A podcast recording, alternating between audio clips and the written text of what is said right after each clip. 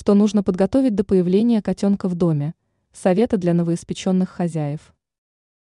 Иногда даже равнодушные к животным люди проникаются мыслью, что пришло время завести питомца.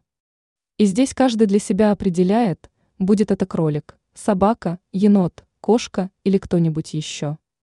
Но важно понимать, кошку невозможно просто так принести в дом, для этого нужно тщательно подготовиться. На что же обратить внимание в первую очередь? Можно далеко не ходить и провести аналогию с людьми. Человек не может обходиться без воды, еды и туалета. Это базовые потребности. А значит, вам необходим лоток, наполнитель и определенный запас пищи для питомца. Маленького котенка можно кормить мясным детским питанием. А еще у людей есть естественное желание уберечь свою квартиру от разгрома, подранной мебели и обоев – Тут нужно предусмотреть приобретение приспособления для точки когтей.